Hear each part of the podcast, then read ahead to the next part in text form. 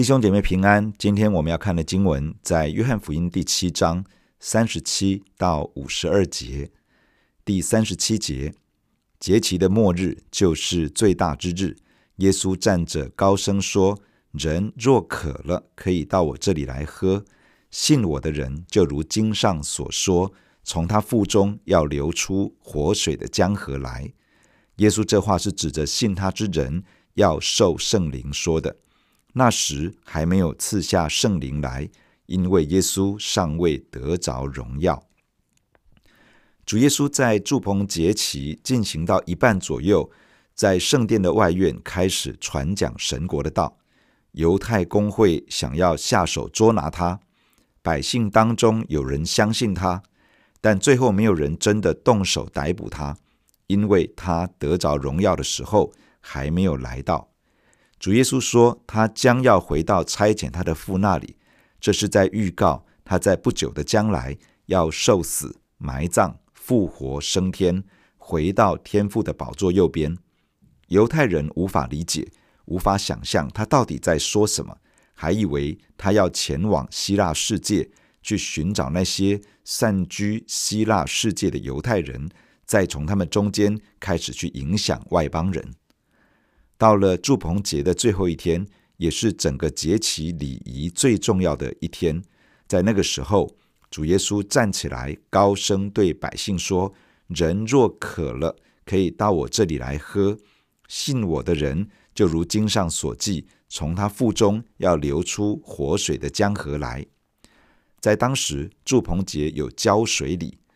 祭司每一天用一个金水罐从西罗亚池子那里取了一罐水，回到圣殿，一面绕着祭坛，一面唱赞美诗，然后将金水罐交给那在祭坛当值的祭司。这位祭司要将水倒在银质的盆子里，当盆子里面的水装满之后，就要将水浇在祭坛上。到了节期的第七天，会绕祭坛七次。节期的末日应该是指祝棚节的第七天，在最后一次浇水礼的时候，主耶稣站立起来对群众说话。当时的犹太拉比在讲学的时候，通常是坐着讲论。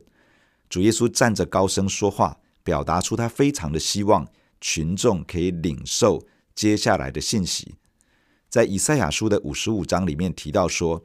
你们一切干渴的，都当就近水来；没有银钱的，也可以来。你们当就近我来，侧耳而听，就必得活。这个是神呼吁那些感受到自己内在心灵干渴的百姓，可以靠近他，从他那里得到水，解除一切的干渴。主耶稣应该是引用了这段先知书上的话，邀请百姓来到他的面前。领受解除干渴的活水。从主耶稣所说的话可以看出，他再一次的宣称，他自己就是那位赏赐活水的上帝。他能够使每一个来到他面前寻求他恩典的人得着活水，使他们不再干渴。主耶稣进一步的说道：那些信他的人要从腹中流出活水的江河。主耶稣很可能是引用以西结书四十七章所说，从圣殿的祭坛那里流出活水，这个水不断地向东流出，水势渐大，成为江河。用这样的内容来描述那些因为口渴，也就是心灵的干渴而来寻求神的人，会经历到一个改变，不但心灵的干渴被解除，还能够从这个人的腹中。涌流出活水的江河来。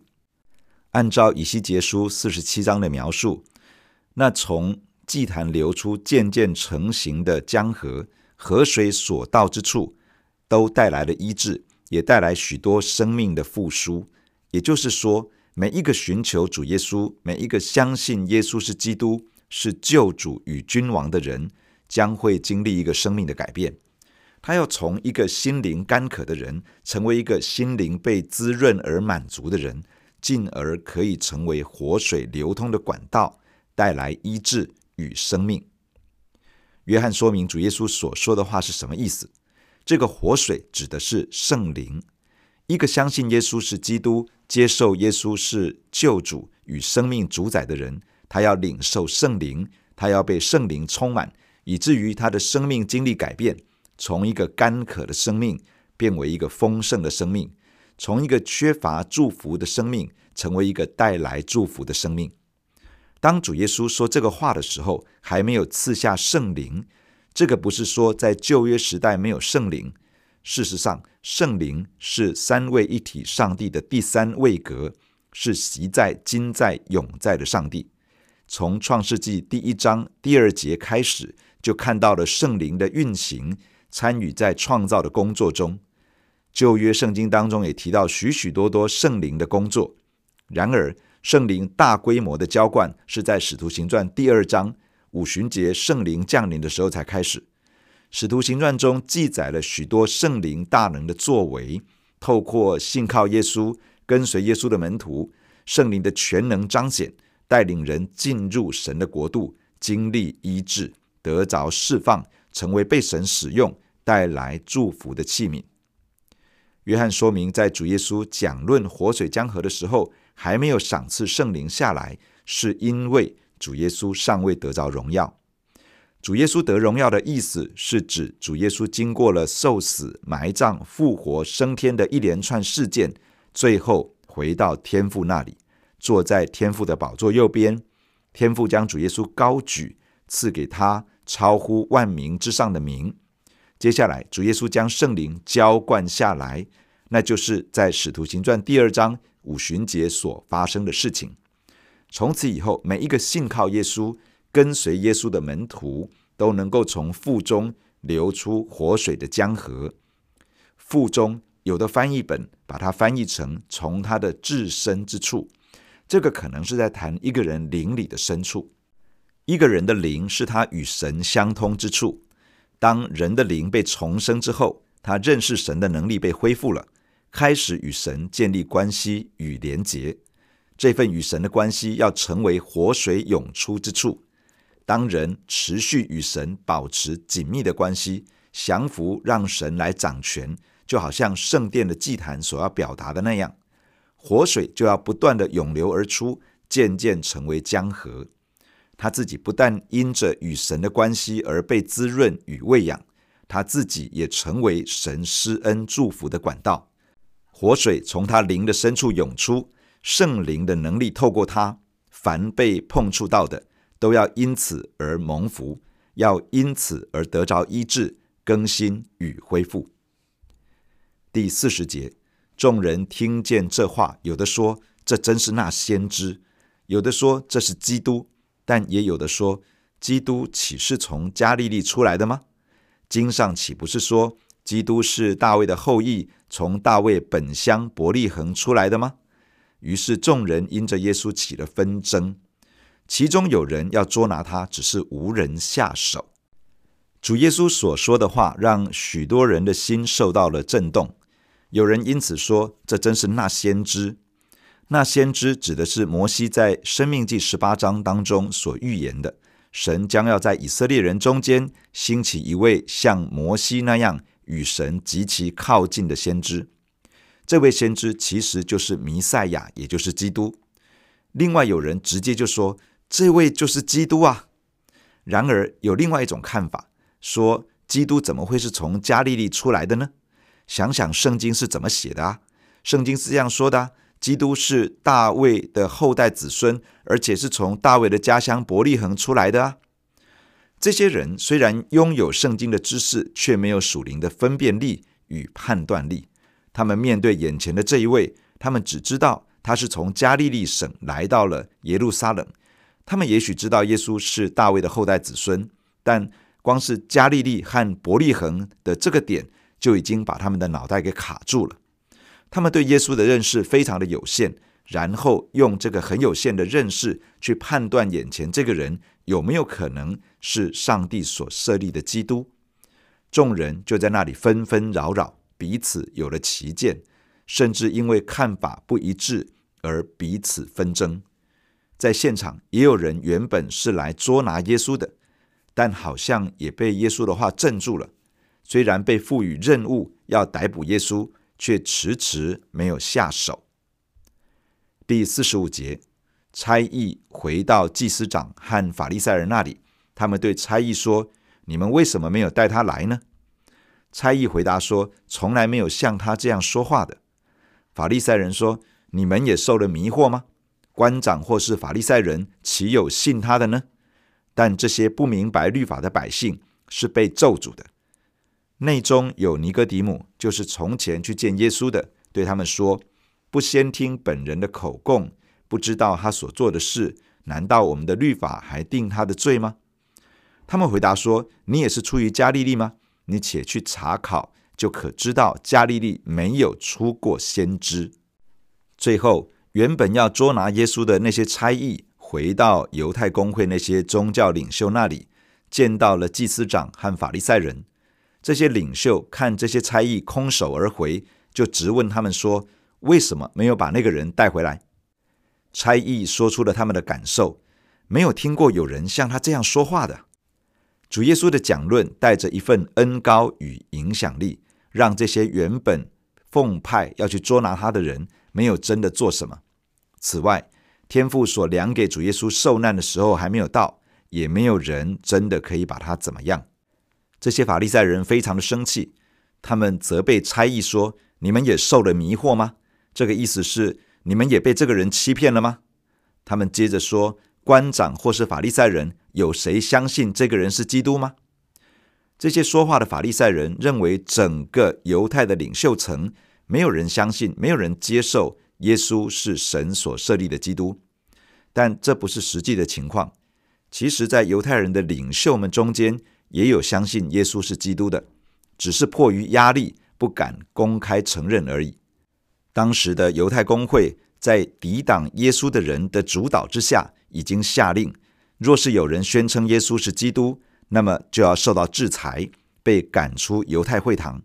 这样的人将会失去在犹太人社会当中的地位、资源以及权力。这些法利赛人接着说：“但这些不明白律法的百姓是被咒诅的。